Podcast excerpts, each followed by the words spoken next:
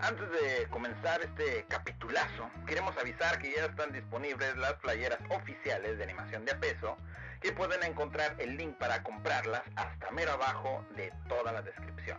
Pueden apoyarnos monetariamente y la verdad nos ayudan para seguir creando capítulos como el que hoy vamos a tener. También estén atentos a nuestras redes sociales porque ahí vamos a llegar a rifar una de estas playeras para algunos de ustedes, así que muy atentos. Así que sin más, sin más, preámbulos, pues a darle que es muy ya, chavos.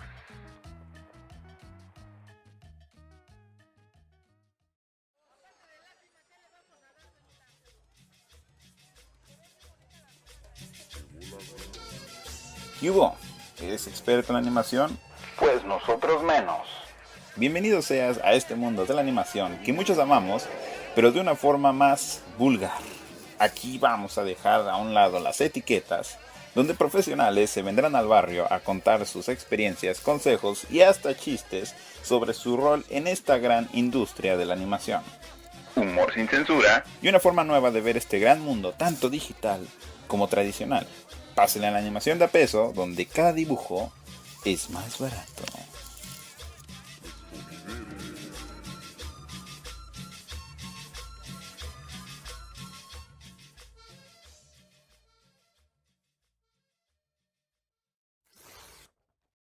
Eh, pues bienvenidos sean chavos a esto que es su podcast, nuestro podcast, el podcast del vecino, del primo, del yerno.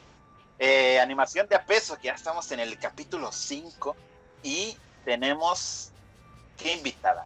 Qué invitadazos tenemos el día de hoy.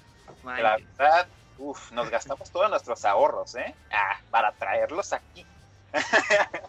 tenemos a la gente de Cinema Fantasma, que primeramente hablamos, pues, tanto director, ahorita pues Jorge no sé, no sé todavía mucho de él, pero tenemos a Arturo Ambriz y Jorge Telles, miembros de Cinema Fantasma, así que muchas gracias por estar aquí, chavos, de verdad. De verdad, de verdad. Muchas gracias que estén aquí. Y pues Gama, a ver Gama, di algo. No, pues también estoy este, emocionado, un poco nervioso. Este, sí. Pues, oh, tú sabes, tú sabes. Estoy, nunca, nunca me habían sudado las palmas, Gama. No, Este, eh. Pero pues estoy emocionado por la plática que nos tienen que dar el día de hoy y qué cosas nos van a contar. Sí, ¿verdad? Pero empezamos dándole los micrófonos completos a Arturo y a Jorge, que ellos nos digan, eh, pues empiezan a hablar de ellos y pues primeramente, pues bienvenidos chavos, bienvenidos a este su podcast, Animación de Gracias. Muchas, muchas gracias. Pues, a ver, vamos a presentarnos inversamente. Ah, Entonces yo lo presento a él. Bueno, conmigo está Jorge Telles, mejor conocido como Giorgio. Él es el supervisor de construcción de Cinea Fantasma, eh, es decir, eh, de toda la parte de marionetas, esqueletos, rigs. Como que a él le toca ese proceso donde la idea está viviendo quizás en un guion, en un sketch, en un boceto, pero pues esa idea necesita un sustento, necesita sostenerse de pie, necesita poder animarse y en toda esa área que implica marionetas, moldes, vaciados, eh, a eso se dedica Jorge. Gracias. Oh, y bueno, eh, gracias, gracias. Y él es Arturo Ambriz, que seguro ya lo conocen más. Él junto con Roy son los fundadores de Cinema Fantasma, son los directores y son los que se encargan de mover toda la maquinaria aquí, de estar siempre impulsando el equipo, los proyectos, sacar ideas. Los, eh, los dejas tantito solos y ya sacaron otras tres ideas nuevas que tienes que realizar, entonces está muy padre como trabajar de cerca, ¿no? Con este, este proyecto. Ah, mira. Y ya dicen, ya no los junten, ya, no dejen que se junten. ya dicen entre ustedes. Eso es muy común. Nos van a sacar 20 ideas.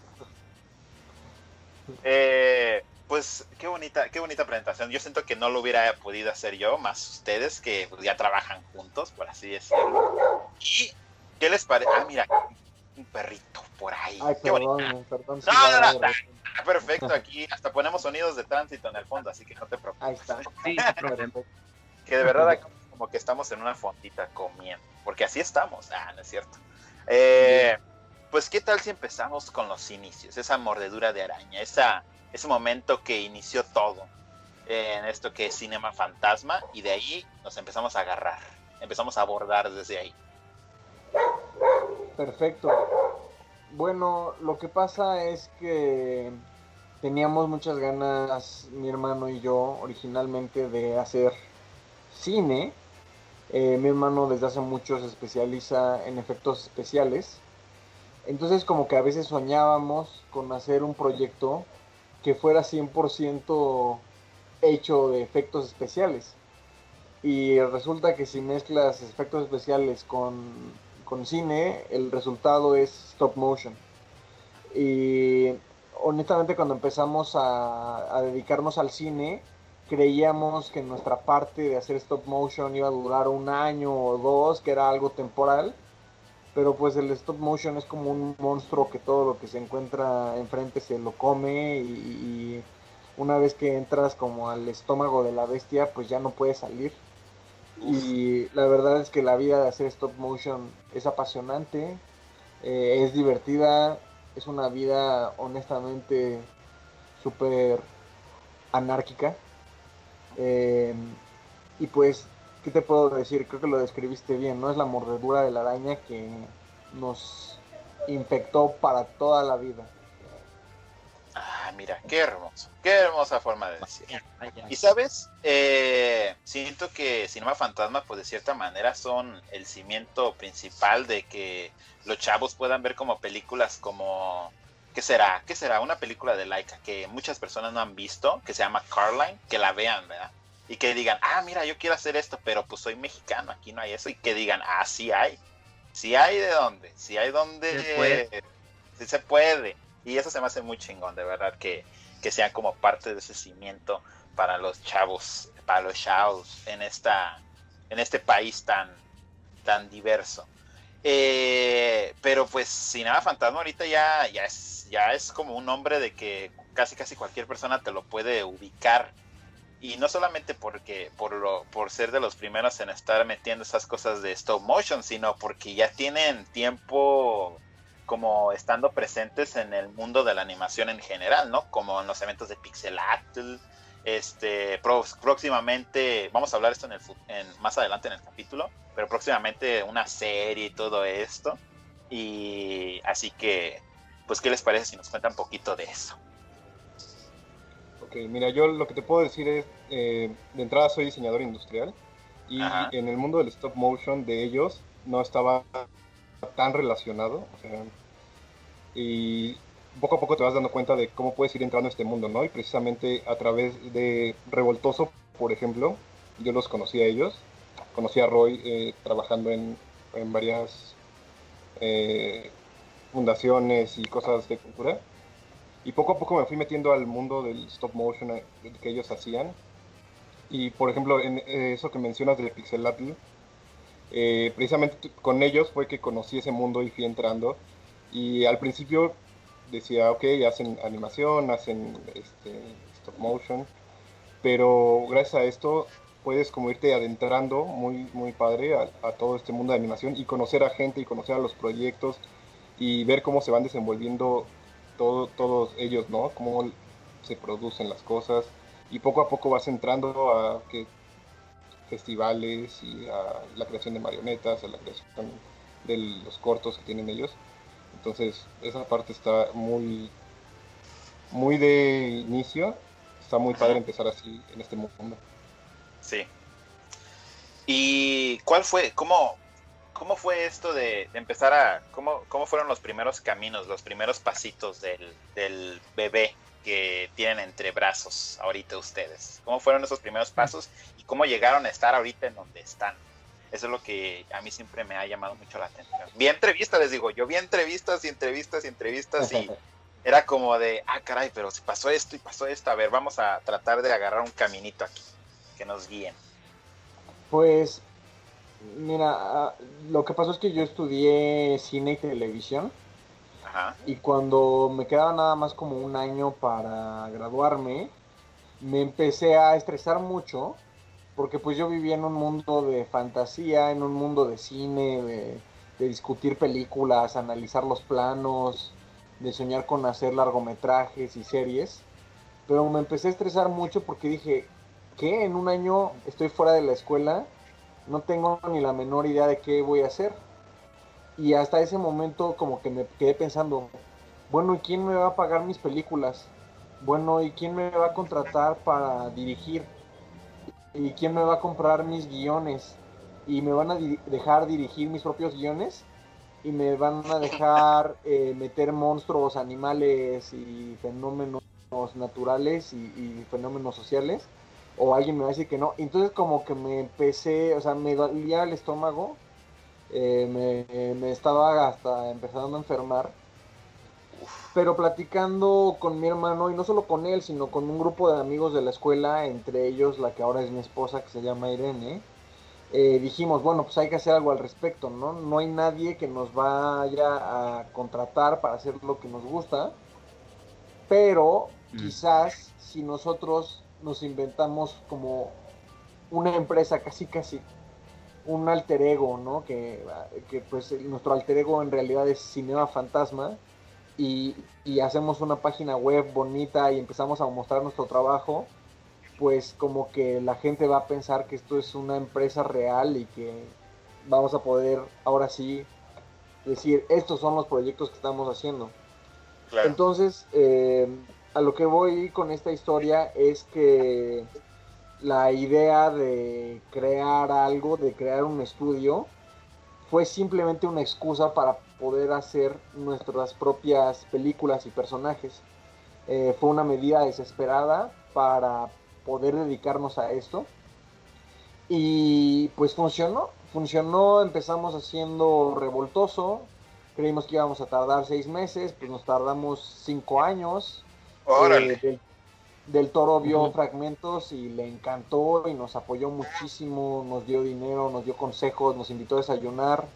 Eh, cuando la gente vio que Del Toro nos apoyó, pues también nos empezaron a apoyar. Hicimos algunas campañas de fondeo colectivo que nos dieron buena publicidad. Y de repente, pues tuvimos a nuestro primer cliente que fue Cartoon Network.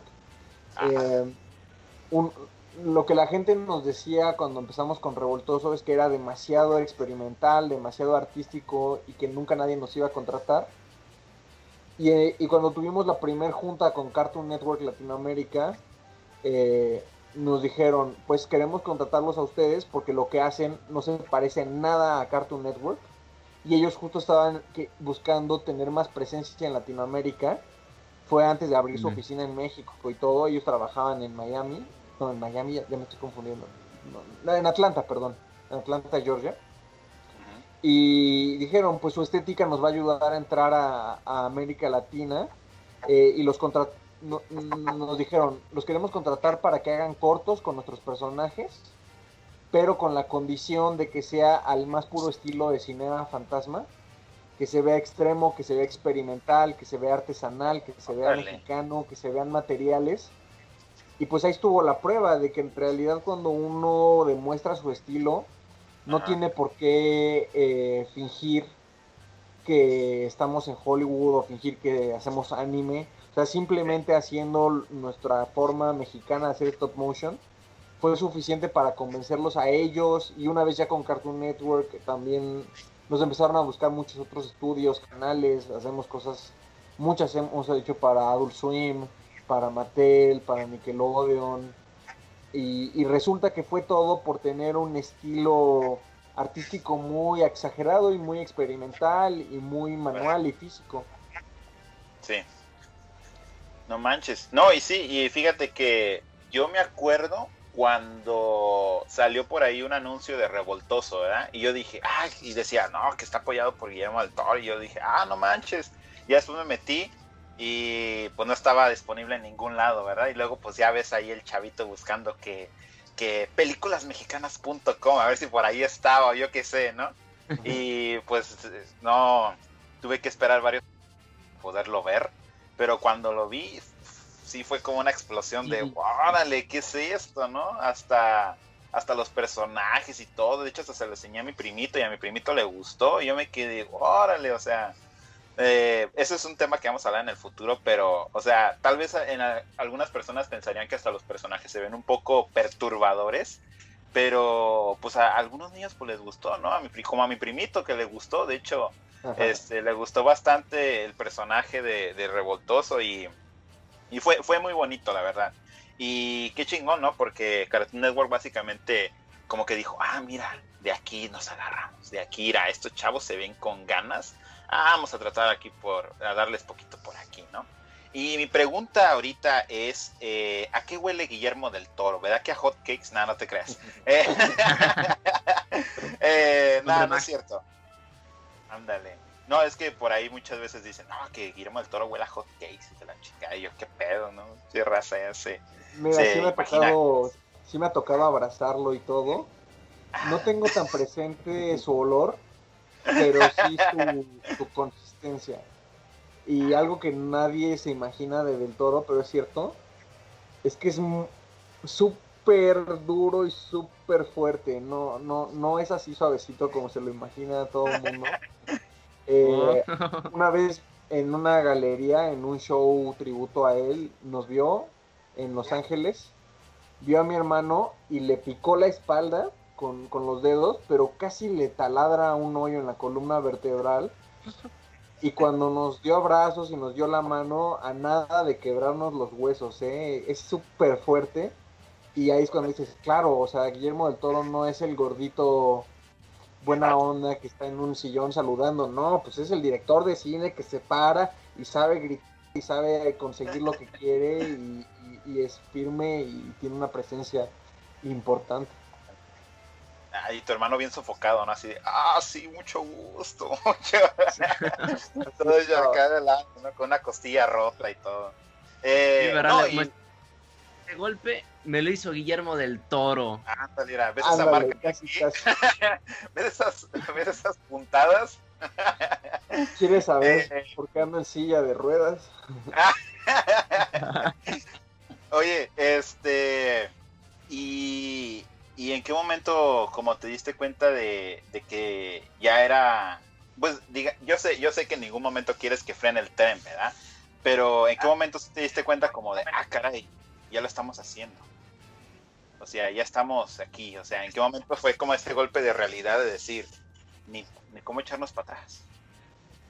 Pues yo creo que fue, eh, o sea, en el punto donde nos dimos cuenta que lo habíamos logrado, fue hace unos cuantos meses, cuando Cartoon Network ya nos dio el contrato para la primera temporada de una serie escrita, dirigida, producida por nosotros. Ahí es cuando dije, ya, por fin, vamos a dejar de hacer comerciales, vamos a dejar de hacer lo que otros quieren.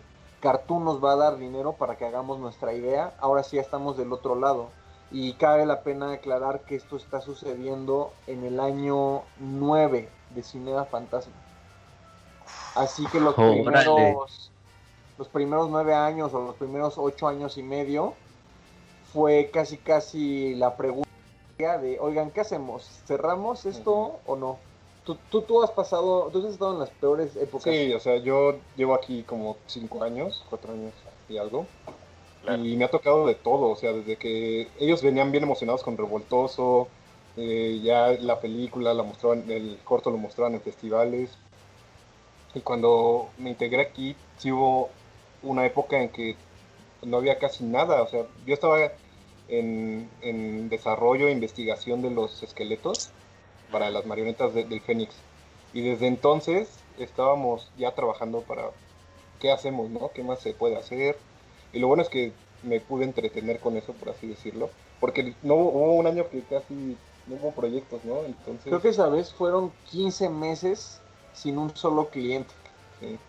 Y pues eh, decir 15 meses sin un solo cliente en realidad es decir 15 meses sin dinero. Sí, es súper difícil, sobre todo porque yo me mentalicé, ¿no? Roy me, recuerdo que me dijo, mira, vamos a desarrollar los esqueletos y en tres meses yo creo que ya empezamos el, y 15 meses después seguíamos sin nada, ¿no? ¿Y, qué haces? O sea, pues ni modo, o sea, buscas eh, extras, pero para no dejar lo principal, ¿no? Que es lo que te está motivando a seguir. Entonces, no, a, ver cómo le haces, pero yo sigo aquí, ¿no? Es lo que decíamos. Y está súper padre como ver en retrospectiva todo esto y decir, a pesar de todo eso, de que a veces no había proyectos, a veces era muy difícil ver de dónde sacabas, seguimos haciendo esto, ¿no?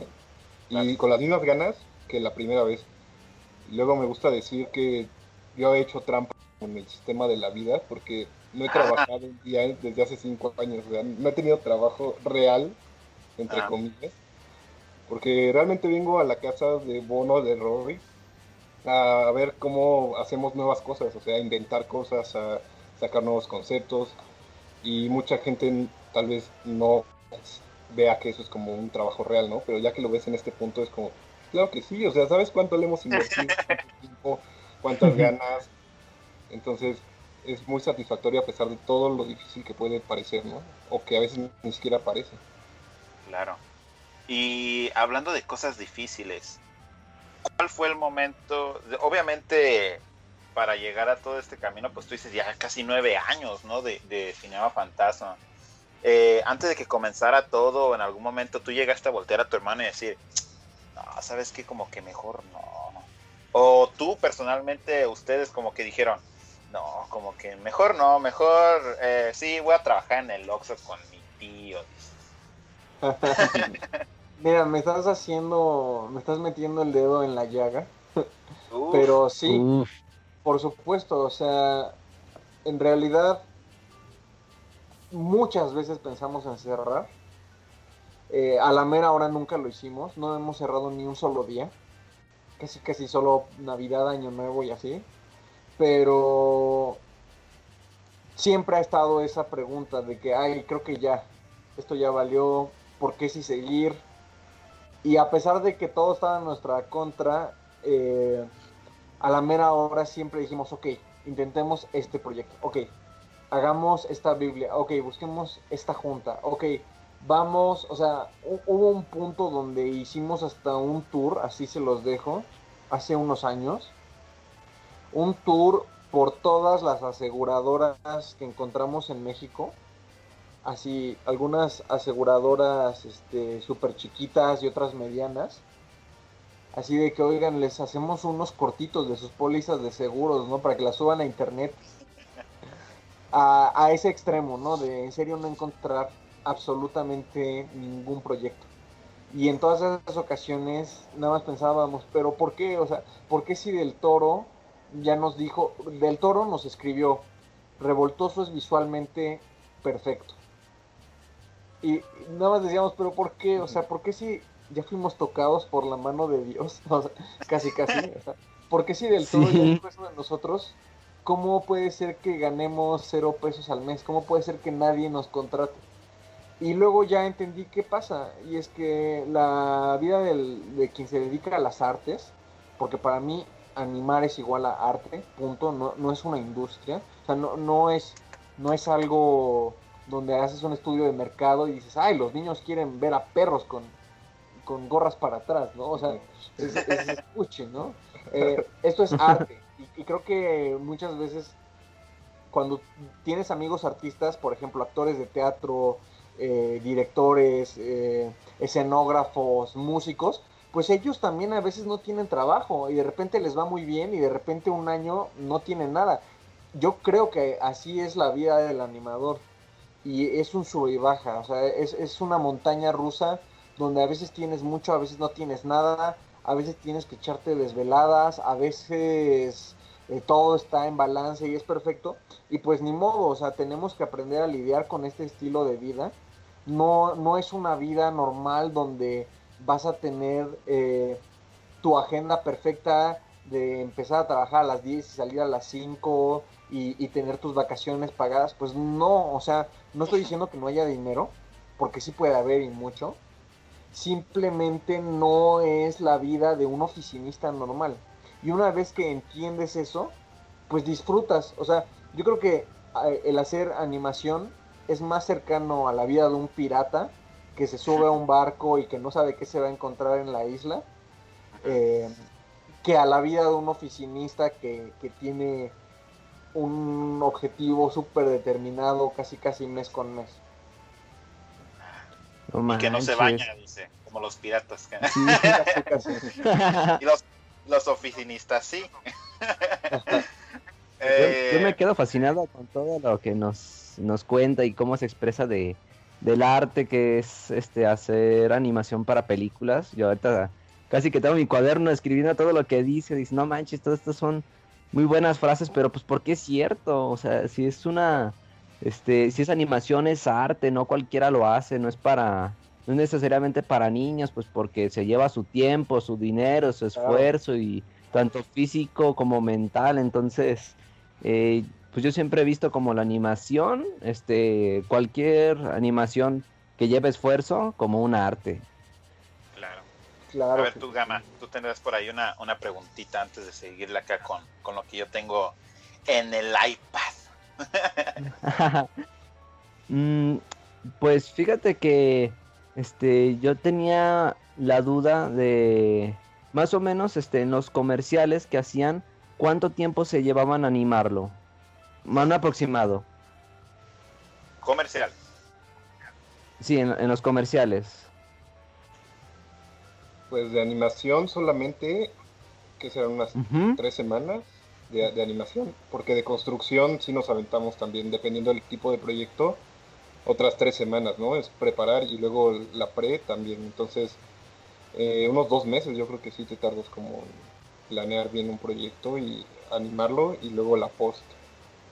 Lo complicado aquí, eh, o sea, los tiempos que dice George son totalmente ciertos, pero justo como para relacionar esta pregunta con lo que estábamos hablando hace unos minutos, lo que a nosotros se nos hace siempre muy difícil y espero que pues ya deje de pasar, es que de repente llega un cliente, ¿no? Y quiere un comercial y está padre y son súper buena onda los clientes y todo, pero cuando nos llega un proyecto nuevo tenemos que definir cómo queremos que se vea, cómo queremos que se sienta, o sea, no solo es definir el look, sino el estilo cinematográfico. Y una vez que ya construimos y que ya lo dominamos y que, ok, ya estamos en la zona, aquí es donde la, magia sucede, ¡pum!, se termina el comercial y ya. Y obviamente lo que aprendiste pues va a servir para otros proyectos, pero esa magia pues ya valió porque el comercial o el video musical ya se acabó. Entonces lo que nosotros Mm. Estábamos busque y busque, denos lana para hacer nuestra película o nuestra serie. Porque cuando hagamos nuestra película o nuestra serie, y cuando ya lleguemos a, a esa zona mágica de creación donde todo funciona y donde el equipo está conectado al 100 y todos ya entendimos el estilo, pues no tendríamos que frenar, podríamos seguir meses y meses o hasta años. Y, y, eso es lo que nos concedió Cartoon Network. Nos dijo, ¿saben qué? Pues hagan lo que saben hacer y denle continuidad a un proyecto hecho por ustedes. Entonces, eh, los tiempos que dice George, eh, bueno, George o Jorge, como le quieren llamar, eh, son, son, son ciertos. El problema es, el, es como estar manejando en periférico con tráfico, de que avanzas tantito y te frenas. Y avanzas tantito y te frenas. Y eso es mortal. O sea, creo que es mejor ir lento, pero no parar nunca. Llegaríamos a todos los lugares más rápido y de mejor humor. Uf, no, hombre. Ahorita voy a, voy, a, voy a sacar un libro nomás de esa entrevista de todas las frases que se está aventando Arturo. Porque son buenas frases, ¿eh? eh ahorita nos está dando un, un, capítulo de calidad. Y este, fíjate, sí, sí ha sido, sí, sí es muy difícil también con, con los artistas por así decirlo, independiente, ¿verdad? Porque es, es como, o sea, cuando, cuando yo vi Revoltoso y después de que empezaron a sacarlo de Frankelda y luego empezaron a sacar, vi los cortos con este stalkeo que hicimos, vi los cortos, la mayoría, eh, y sí vi, ¿no? Como que eh, ese estilo de ustedes, pero ya cuando me, me metí a los comerciales, como que sí veía como que se trataban de, de mantener en lo que pedía el cliente y había veces en los que se veía completamente diferente a lo que ustedes ya estaban acostumbrados. Se entiende perfectamente eso. Y pero pues todo esto, como tú dices, es lo que empieza a formar a Cinema Fantasma como, como tal, ¿no? Eh, y de aquí es donde entra, yo diría como esta pregunta de decir, ¿alguna vez ustedes como se pusieron a pensar de que cómo era la, industria del stop motion en México y la, representación que ustedes están dando ya a este momento ya casi casi internacional. Pues sí, mira, eh, al principio el stop motion generalmente, como me gusta decir eh, con Roy y con Bono, yo tenía esta duda de por qué el stop motion se ve así tan, tan creepy de repente, tan raro, como que se lo enseñas a tu tía y no le gusta, ¿no? Dice, ah, están bonitos esos monos raros, ¿no? Y precisamente algo que ha destacado mucho Cinema Fantasma es el estilo propio que se le imprime a cada proyecto, que es innovador y que es diferente y que no es el clásico stop motion que te puedes imaginar. Entonces, va desde el muy, como decías, de las marcas, desde el muy comercial, dependiendo también eh, lo que se preste, hasta las ideas propias y la estética que se acuerde para este proyecto. O sea, te puedes adentrar en la, forma que tú quieras, ¿no? Y el estilo de Cinema Fantasma últimamente lo hemos pulido a un nivel súper bueno. O sea, los últimos de Frankelda para acá, lo que hemos estado trabajando, el nivel ha subido muchísimo y la estética, o sea, es un resultado de todo el trabajo que se ha venido haciendo durante este tiempo, ¿no? Entonces yo creo que el sello que estamos logrando adquirir en la estética, en la forma de del, todo el proyecto, se, se, ve sin lugar a dudas como algo muy, muy representativo de la, de la casa, ¿no? Claro. Yo creo que nuestro sello personal, el sello del estudio, mejor dicho, es que se vea hecho a mano.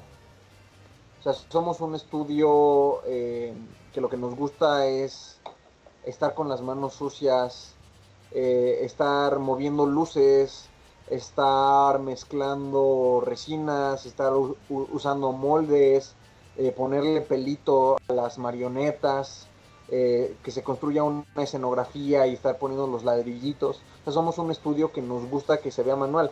Y sí, algunos clientes a veces buscan nos dan mucha libertad. Entre más libertad nos den, siempre va a quedar mejor el proyecto. Pero hay algunos eh, clientes que ya traen una idea muy, muy acotada de lo que buscan y pues dentro de esa pequeña cajita pues tenemos que buscar nuestra libertad. Pero eh, justo por eso es que nosotros, yo creo que no, no somos el mejor estudio para hacer comerciales, simplemente porque no es nuestro objetivo. O sea, creo que cada quien tiene que seguir su pasión al 100 y yo sé que hay gente muy buena para hacer comerciales y que eso es lo que quieren hacer. O gente muy buena para hacer videos musicales. Pero lo nuestro es crear nuestras historias. Y si no podemos crear nuestras historias, es como si nos estuvieran quitando el 80% de nuestra capacidad creativa. Claro. No, sí, es como tú dijiste, como ese, ese frenón de, de repente. Y, pues qué bonito, ¿no? Qué bonito se siente que digan, son mexicanos los que están haciendo todo eso, ¿no? Se siente como de, somos nosotros. Sí. Y mira, es impresionante. sí, fíjate, hace, hace mucho voy a tratar de meter un poquito aquí de lo que, de lo que yo he escuchado, ¿verdad? Eh, estuve en una clase que era más o menos, voy a tratar un poquito de dar un contexto, ¿verdad? Porque siento que entra perfecto a lo que viene después de, la esta pregunta que voy a decir estuve en una clase que era básicamente como de educación para niños, ¿no? Para niños y el desarrollo mental de los morritos y todo esto, ¿no? Y la maestra nos dice, ah, saquen, ah, hagan un ensayo acerca de un tema que no muchas personas estén de acuerdo acerca de la educación de los niños. Y yo me quedé, pues todos están haciendo que el, el cuidado y que no sé qué, yo, yo que me dedico a la animación, pues voy a meter este tema. Y dije, se debería de regu, mm, regularizar, regularizar, sí, ¿no? Gama, así se dice. Ellos así se dice. Sí, sí, sí, eh, regularizar. se debería, se debería de regularizar el, el, terror en la animación para niños. Y entonces empecé a meter como estos, estos, estas películas de Jack y, y la, y la este, pues sí, ¿no? Jack de Tim Burton y después eh, las películas de Laika y todo esto. Y metí ahí mismo lo de Revoltoso. Y de hecho hasta lo, hasta lo mostré en clase. Y dijo, y después viene la maestra como unos días después, y la maestra es de, origen, es de China ella, y dice que le mostró el, el, el corto de Revoltoso a sus hijos y se asustaron. Y yo me quedé así. Y ella, ella, lo que trataba de hacer la señora era como tratar de chingarme y decirme, es que el, terror en la animación para niños está mal. Y yo me quedaba, no, es que, o sea, de cierta manera hasta, hasta me metí a varios, a varios documentos de que decía de que ayuda a que los niños eh, maduren de cierta manera a ciertos temas conforme a la vida en general, ¿no? Y es aquí donde entra yo mi pregunta, o sea, ¿cómo si llegaron a tener ese choque de decir, es que estamos haciendo algo que de cierta manera se ve algo perturbador, pero el objetivo es para niños. Si llegaron a tener esa, eso en mente en algún momento. Sí, definitivamente. Eh, pero yo creo, igual que tú, que es bueno que los niños tengan probaditas de terror. Por ejemplo, Frankelda, quizás la forma es terror, pero tiene muchos matices de comedia y en realidad como que en el centro, en el fondo, Frankelda es una historia sobre los miedos humanos, ni siquiera es sobre los monstruos, es sobre nuestras inseguridades y yo creo que está muy bien, o sea, yo creo que la serie puede ayudar a, los niños a que se den cuenta de que en ellos está su propio control y quizás eso es lo que representan los monstruos, ¿no? Esas cosas que como que te quieren ganar y te quieren vencer, pero pues que uno debe lograr dominar. Eh, curiosamente, Cartoon Network, ellos fueron los que nos dijeron que estaban buscando algo de terror para niños. ¿Por qué? Porque se dieron cuenta de que al público latinoamericano, a los morritos mexicanos, les gusta mucho más el terror que a los morritos del primer mundo.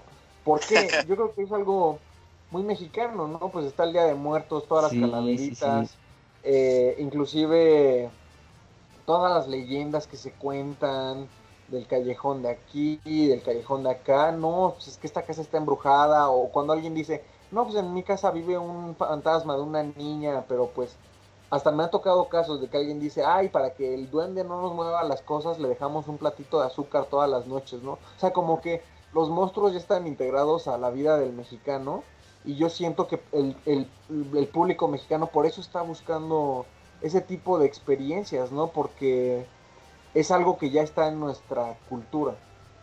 Claro.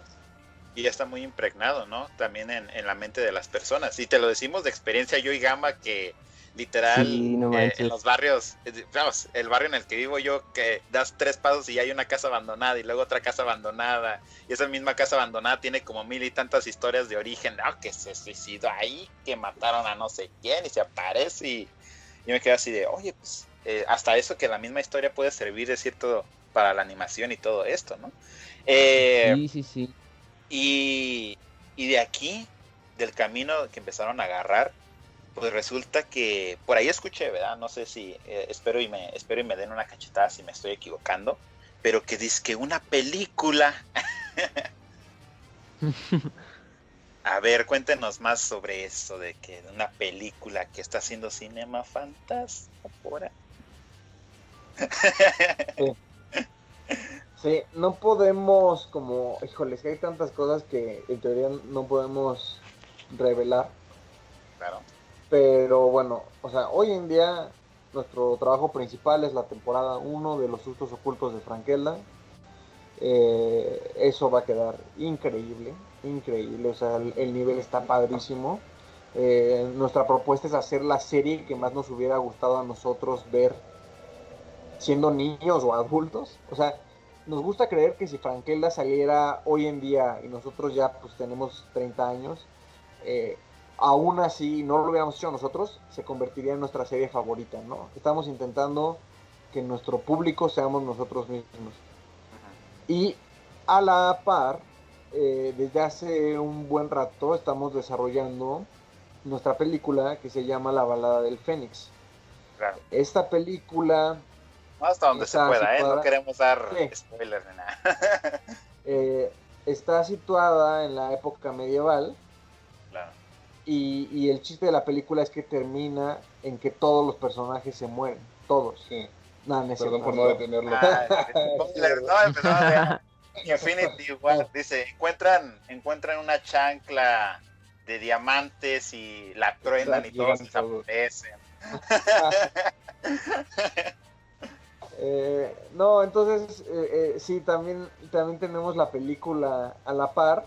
Claro. Eh, están, estamos haciendo las dos cosas a la vez. Es más, estamos haciendo también otras cosas.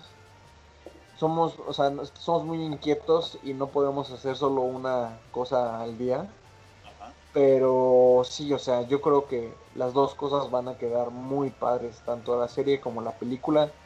Y por eso como que estamos entrando a la fase en la que por fin nos estamos dedicando al 100% a lo que más queremos. Claro.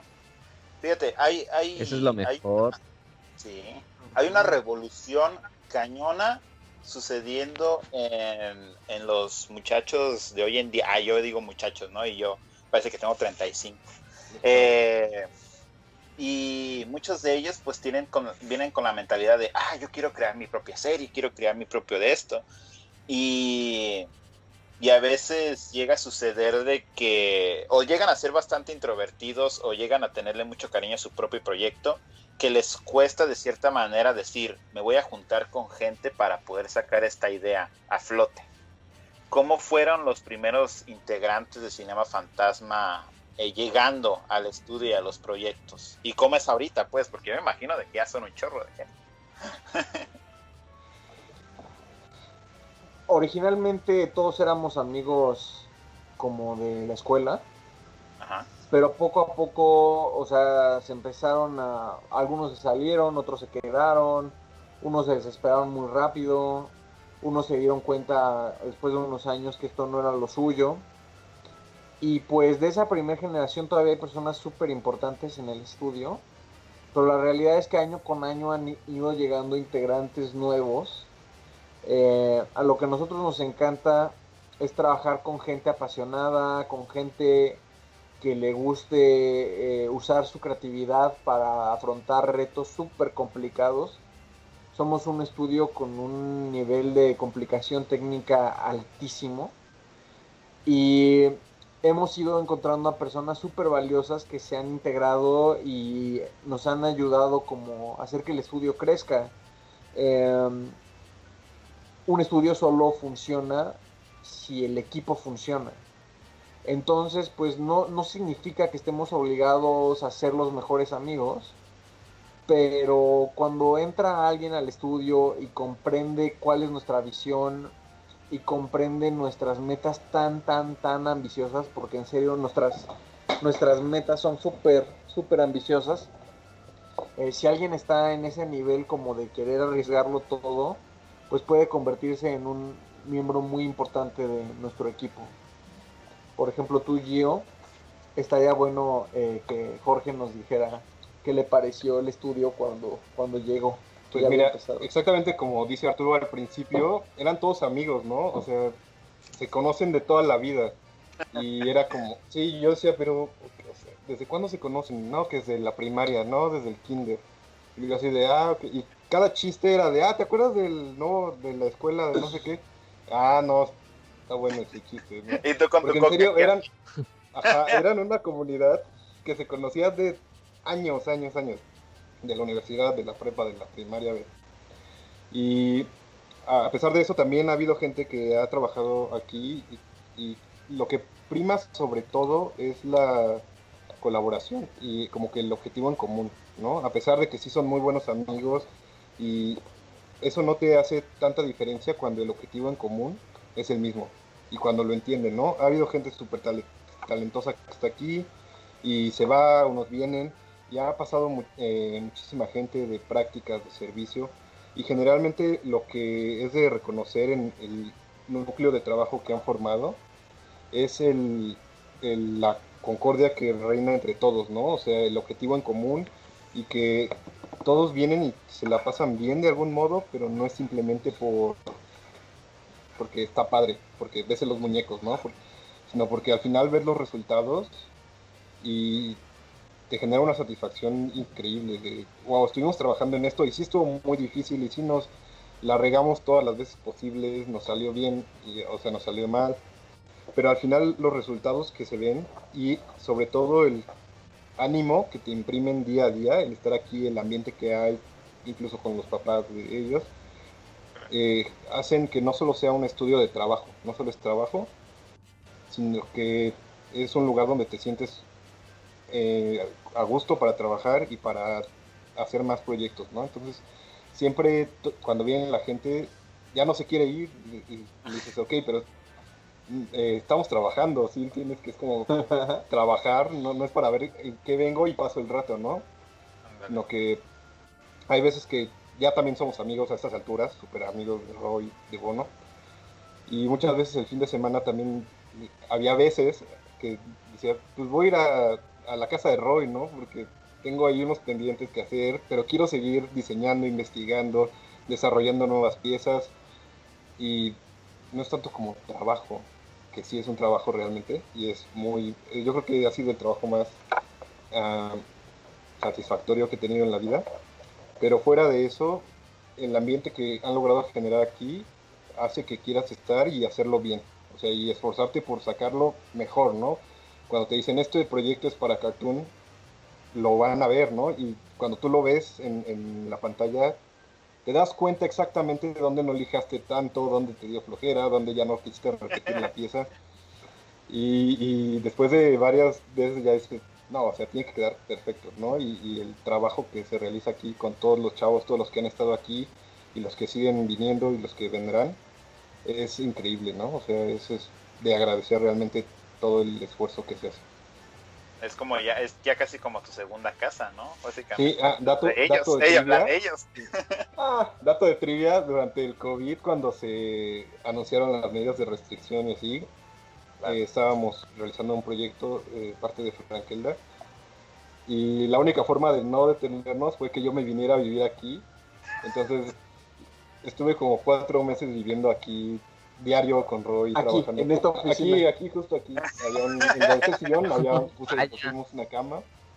Dale. Y sí, ya prácticamente es vivir aquí, pero créeme, no lo cambias por nada. O sea, está, increíble, pero también es súper eh, sacrificado, ¿no? En otros aspectos de la vida. Pero mm, yo personalmente no lo cambiaría, ¿no? O sea, Está súper padre. Ya, ya, la, ya la aplicación ponen, por favor trae tu cobija y tu almohada. Te encargo de comer. Ándale, unas jícamas, dice. Eh, entonces, pues qué bonito, ¿no? Qué bonito que, que, sea así ese, ese ambiente laboral, tanto en Cinema Fantasma, y que se note, pues, en los productos finales, ese cariño y esa pasión, ese corazón, como dicen en Brasil, que le ponen a todos sus proyectos, a todas sus ideas. Eh, pero, a ver, hagamos aquí de que yo soy un chavo que le apasiona stop motion. Por ahí yo de haber visto Cinema Fantasma, ¿verdad? Soy mexicano y no sé ni por dónde empezar, pero me interesa el stop motion. ¿Cuál sería esa forma de que los chavos hoy en día se puedan acercar a este? Porque eso es, es un, o sea, tiene que ver con la animación, pero es un mundo completamente diferente, no es un proceso completamente diferente, pero de cierta manera tiene el mismo objetivo, transmitir una historia. Sí, pues mira, eh, se me ocurren muchas respuestas a tu pregunta, porque la respuesta más obvia y la que siento que muchas veces quieren que digan en una entrevista es no, pues busquen tutoriales, anímense, experimenten, háganlo pero en realidad, ya que, ya que quiero, quiero decir la verdad. Y es entender que el stop motion es un camino artístico. Creo que no va a servir de nada si alguien aprende a hacer stop motion si no aprende primero a contar historias. O si no aprende primero lenguaje cinematográfico. O si no lee o si no le gusta ir a museos, o si no le gusta estar una hora brincando de un artículo a otro en Wikipedia, entendiendo las corrientes del arte y temas como de cultura general. O sea, yo creo que ahí es donde se aprende a hacer stop motion. Y luego ya rematas tomando un tutorial, tomando un curso, haciendo tus marionetitas, pero en realidad eh, los seres humanos contamos historias porque esa es la forma en la que podemos vivir más vidas de la que nos tocó. O sea, solo tenemos una vida. Pero cuando yo leo Harry Potter, yo soy Harry Potter. Y cuando yo veo Star Wars, yo soy Luke o soy Rey. ¿Me explico? Eh, entonces, el contar historias, yo creo que es el 99% de saber hacer stop motion. Ese 1% es aprender a hacer la marioneta, poner las luces y, aprender a que una animación se vea fluida y dramática. Pero en realidad es aprender de arte, aprender de cultura, aprender de por qué demonios quiero contar una historia. Porque a mí lo que se me hace, bueno, lo que a mí no me gusta es cuando alguien aprende a hacer stop motion y luego no tienen ni la menor idea de qué hacer, ¿no? O sea, ¿qué, qué hago con ese conocimiento? Más bien debe ser al revés. Debe ser, ok, yo quiero sacarme este sentimiento que traigo en las entrañas. Yo quiero expresar este punto de vista que tengo, que creo que puede ser valioso para la gente. ¿Cómo le hago? Ah, ok, voy a disfrazar esa verdad de ficción. Y voy a crear un personaje que me ayude a expresar esto y un antagonista. Y, y voy a tener estos visuales. Y una vez que ya está todo eso, ahí sí el último paso es aprender a animar. Me explico, no sé si esta respuesta funcione, pero es la respuesta que en el fondo yo creo que es la respuesta correcta. No, y ahorita que te estamos viendo nosotros, hasta ganas me de llorar. No manches. Sí, no manches, estamos, O sea, estamos ay, estúpidos escuchándote. Bueno, ya estamos, pero, o sea, más. Eh, Pero más. De verdad, que, o uh, sea, no manches. es que, es que sí, es, o sea, yo la verdad concuerdo bastante contigo porque yo he sabido de muchos, de muchas, no, no trato ahorita de aventar pedradas porque pues ojalá no nos llegue hate, pero sí veo muchos chavos como que dicen, no, pues es que yo no leo porque no me gusta leer, pero me gusta consumir mucha animación. Yo me quedo, o sea, sí está chido, pero de vez en cuando sí ayuda un chorro, para no decir más feo, le echarte un libro. Aunque sea, aunque sea que, que dices, crepúsculo, o sea, con eso, si quieres. Este, o cualquier cosita, ir a visitar un museo o algo, o sea, sí, sí concuerdo bastante contigo y de verdad no quiero ni siquiera ni repetirme. Este, ojalá, ojalá les llegue mucho esto a los chavos. Y aquí, esto ya es como parte mía, ¿no? De esto. Pero no sé si tú, Arturo, o pues Jorge, o, o, así, este, seas como muy fan de la literatura mexicana, porque a mí me gusta mucho la literatura mexicana, creo que ya lo he dicho bastantes veces en el podcast. Este, pero si tú llegaras como si tú tuvieras la porque esto lo escuché también eh, que contestaron también de los libros en, en, otras entrevistas. Así que yo dije, oye, voy a hacerle esta pregunta. ¿Qué libro a ti te gustaría traer a Cinema, Fan, a Cinema Fantasma y hacer una adaptación en stop motion de él? Puede ser mexicano, puede ser el que gustes. Necesito que digas lo de la literatura mexicana, porque justo Jorge y yo, y, y, y mi esposa Irene y Carla, que trabaja en el taller también de marionetas, nos acabamos de echar como agua para chocolate hace, sí. ¿hace cuánto? Uh, hace un mes, ¿no? Un mes. sí. Bueno, fue en audiolibro porque a, intentamos aprovechar pues esos trayectos de, del estudio a la casa, pues en, en, escuchar cosas de calidad, ¿no? O sea, en, y los audiolibros son una buena medida. Y, y, bueno, ¿de qué libro me gustaría llevar a la pantalla? Eh, Fíjate que, ay, no sé, ¿qué quieres? ¿La respuesta real? Ah, la, eh, aquí va a ser correcto. Okay, aquí lo, a ser lo real, lo real sería lo siguiente. Y es que a mí lo que me pasa es que yo soy un, mi cerebro es un collage de todo lo que me gusta. Entonces, por ejemplo, me, uno de mis libros favoritos es Cien años de soledad, de García Márquez. Pero si yo lo llevara a la pantalla en animación, no sabes qué flojera me daría tener que tener tantos personajes humanos. Entonces yo haría 100 años de soledad con monstruos o con cocodrilos o con animales, ¿me explico? Entonces pues jamás nadie me dejaría hacer una adaptación así de 100 años de soledad. Pero ¿qué puedo hacer yo como creador? puedo mezclar lo que me gusta de 100 años de soledad con lo que me gusta de Frankenstein, con lo que me gustó de Como agua para chocolate, con lo que me gustó de la historia de México, no sé, de, eh, de la conquista de México, y ya mezclando todo eso, pues crear algo desde cero, pero así como tal cual un libro en específico, eh, no tengo porque, o sea, un libro que me gustaría llevar al stop motion, porque más bien quiero llevar un cachito de todos los libros que he leído, ¿no?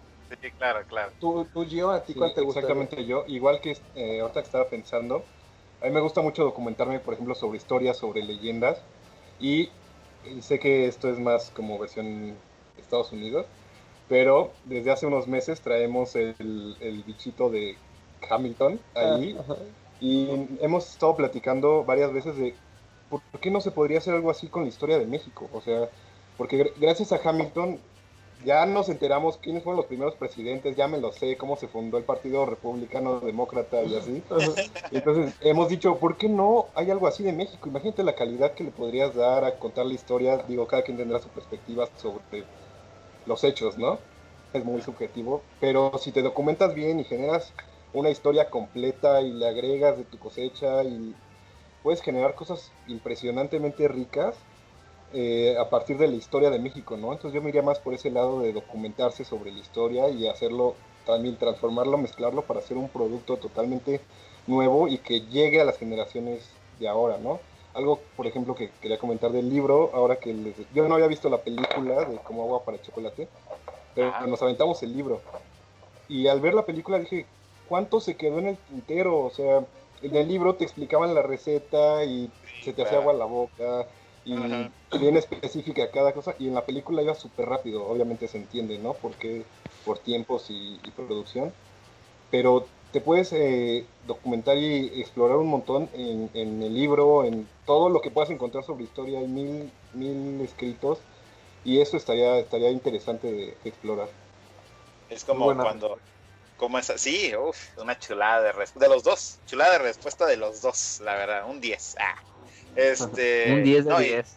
Más esa escena de donde se pueden a llorar todos, ¿no? Que yo siento que sí le quitaron un chorro de cosas y yo me quedo así de, ah, sí faltó por ahí varias cosillas importantes. Pero bueno, este, no, y siento que hasta, hasta con, con Revoltoso se, se muestra ahora sí lo que acaba de decir Arturo acerca de agarraron esto, esto, esto, esto, esto y lo otro y lo mezclaron todo en la, en la licuadora y salió la, la chulada que revoltoso. Este, y lo de Hamilton, yo dije, ay, van a contar la historia del, del PRI, cómo se formó. ¿no? ¿verdad?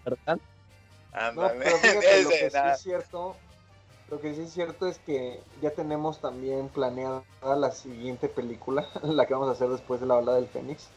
Ya está escrita, ya está en fase de diseños y hasta algunas esculturitas y esa época, eh, perdón, no quiero revelar mucho de la película porque lo hemos mantenido bastante secreto, pero está situada en la conquista de México, pero digamos unos años después de ya la conquista, esa etapa que de la que no se habla mucho, pero cuando México era la nueva España y estaba en pleno momento el, el sincretismo, y ahí es donde situamos nuestra siguiente película, que si todo sale bien será nuestro segundo largometraje.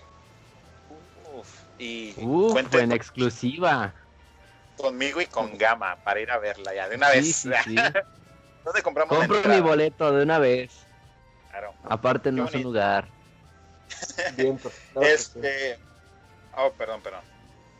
Eh, entonces, pues ya tienen, ya tienen esta, esta idea de la película, tienen yo creo que ya hablamos bastante de lo de Frankelda. Entonces, en México, principalmente en México, porque pues en Estados Unidos ya sabemos que está pues el laica y todo esto, ¿no? Eh, ¿Cuál creen ustedes que, o qué les gustaría a ustedes ver en, en el lado de stop motion en México? ¿Cómo lo ven en el futuro ustedes? Pues siendo ya una, una imagen importante del stop motion en México. Mira, a mí lo que me encantaría es que más personas hicieran stop motion. Eh, creo que lo que falta es pluralidad. Necesitamos muchos estilos, muchos creadores, eh, gente creando en todos los estados de la República. Porque a mí lo que más me gusta de el arte mexicano son las esculturas. Siempre saco este tema cuando me entrevistan, pero quizás la mejor exposición que he visto en México fue hace unos años en el centro una exposición de los nacimientos de México. Y digo, yo no soy religioso ni nada, pero no sé, ver cómo era el nacimiento de Aguascalientes y el nacimiento de Chiapas y el nacimiento de Sonora y, e inclusive de algunos eh, países centroamericanos, el nacimiento del Salvador. Y aunque todos estaban representando la mismita escena, pues al niño, la, la Virgen, el ángel, los pastorcitos, eran estilos brutalmente diferentes, proporciones humanas súper exageradas. Uno era, toda la paleta de color era como terracota y en cambio el de al lado tenía 500 colores y el de al lado solo era gris y morado y unos eran figuritas así del tamaño de un insecto y otras eran figuras de medio metro. Y dije, diablos, ¿por qué demonios? Espera, ¿se pueden decir groserías en este Ah, claro, no, digamos dicho en chingo. Yo lo que decía es, ¿por qué carajos no estamos viendo esto en el stop motion mexicano? O sea, ¿por qué no estoy viendo estas figuritas animadas? ¿Por qué no hay alguien que diga, oigan, a ver, yo conozco a un viejito artesano que hace eh, figuritas de nacimiento, pues voy a ir y le voy a comprar 10 figuras y les voy a pedir que medio me hagan estos personajes y voy a animar eso, ¿no? O sea, yo creo que nos estamos quedando cortos y eh, eso es lo que yo quiero ver más. O sea, ya sé que la respuesta, eh, obviamente falta presupuesto y falta que haya proyectos más grandes, pero yo creo que en el momento en que todo lo que hagamos en México se empiece a sentir igual, ya valimos. Entonces tenemos que demostrarle al mundo cuál es la visión artística del mexicano y por qué lo que hacemos aquí ni siquiera queremos que se parezca a Laika, ni siquiera queremos que parezca de Tim Burton, ni siquiera queremos que parezca de Europa, queremos que se sienta mexicano. E, ese es el siguiente gran paso, yo creo, único. Sí, sobre todo aprovechar la diversidad, ¿no? ¿Qué es lo que buscan los que quieren hacer sus marionetas y todo? Llegar al punto de Laika, ¿no? Imprimirlas en 3D, que ya salgan hechas las mil caritas.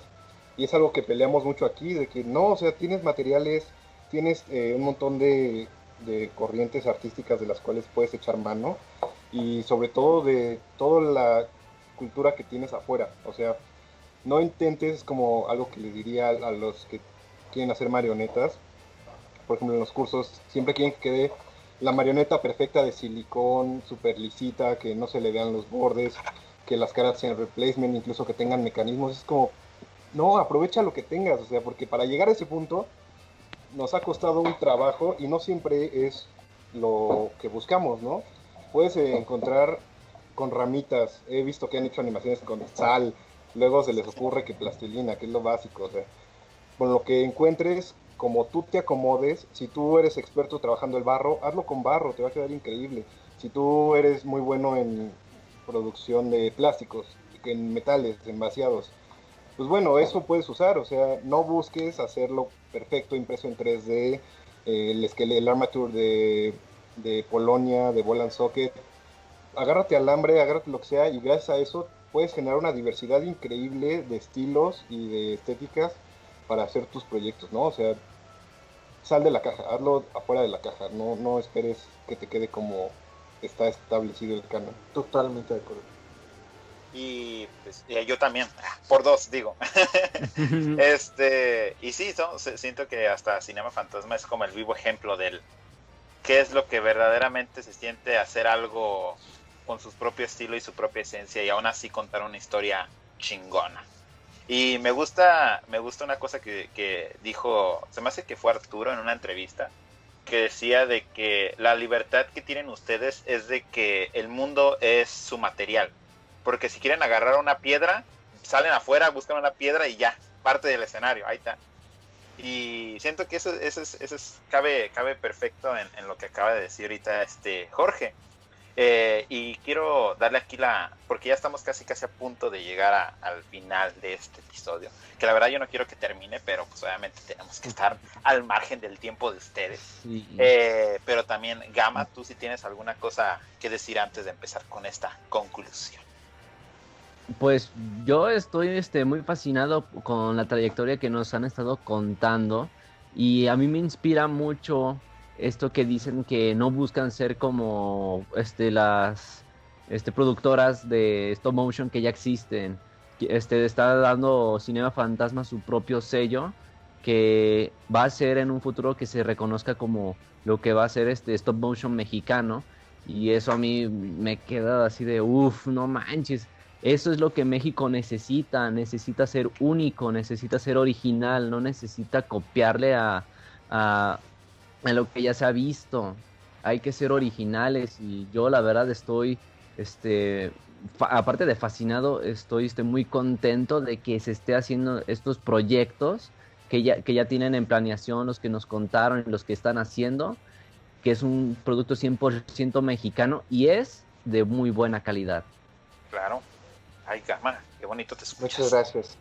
Este, y bueno, yo una vez, una vez ya para empezar con esta, con esta conclusión, que la verdad yo ahorita me voy a poner a llorar, porque tenemos que dejarlos ir.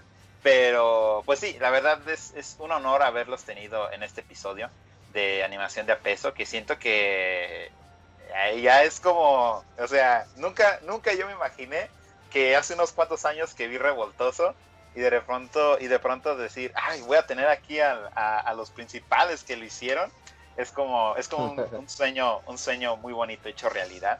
Y de verdad les agradezco tanto a ti Arturo como Jorge y también pues tu hermano que no estuvo pero pues también ahí le mandan el saludo. Este y pues que estuvieron aquí no que estuvieron compartiendo todo lo que todo lo que nos dijeron y su trayectoria. Así que muchísimas gracias por haber estado aquí. Y no sé ustedes si quieran decir algo, una vez ya para terminar este episodio que quedó. Uf, mira. Pues muchísimas gracias. Eh, tú, George, ¿cuál sería tu conclusión?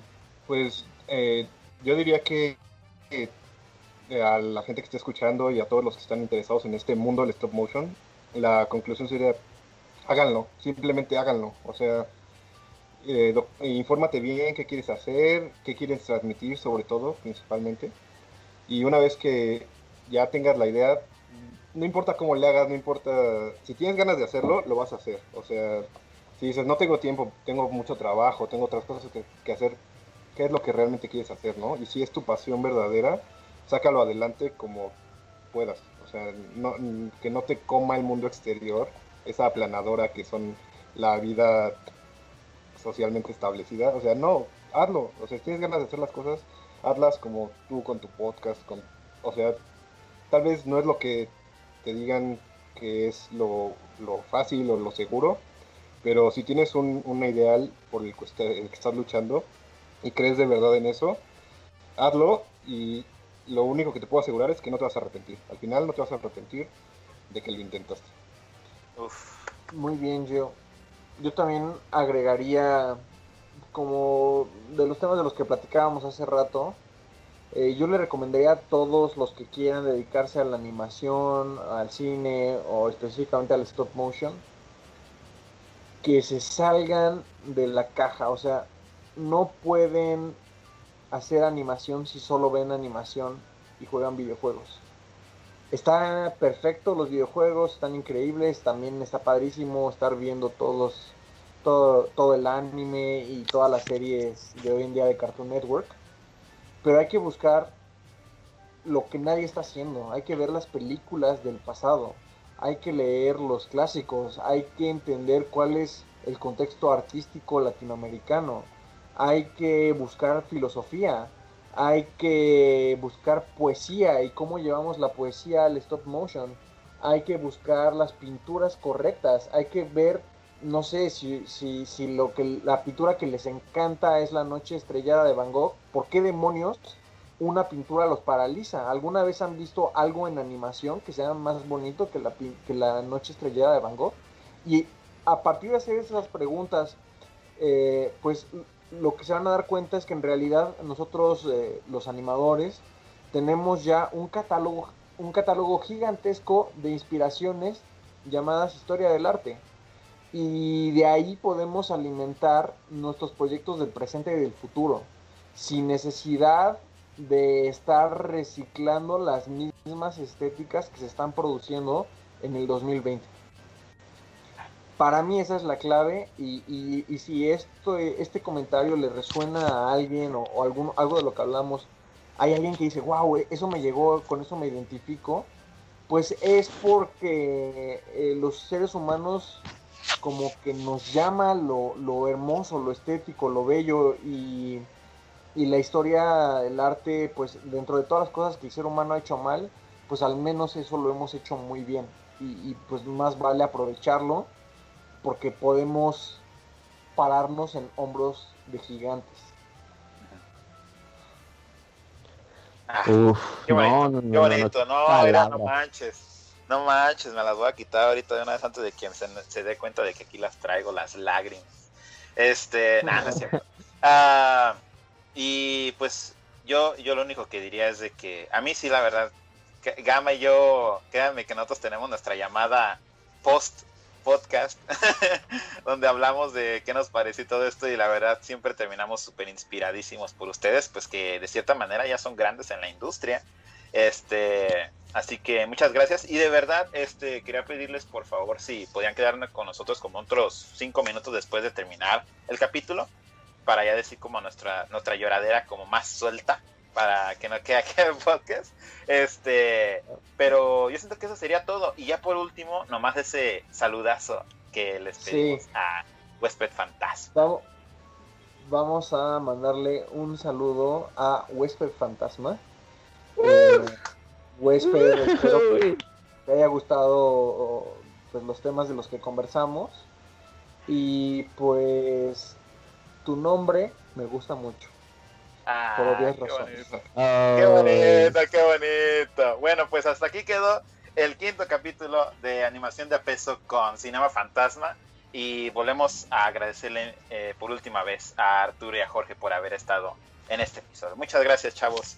Y Muchísimas pues, a, los que nos, a los que nos escuchan, lávense las manos, usen cubrebocas y no salgan de su casa si no tienen por qué. Ahí nos vemos, chavos. Cuídense. Adiós. Adiós. Ahí.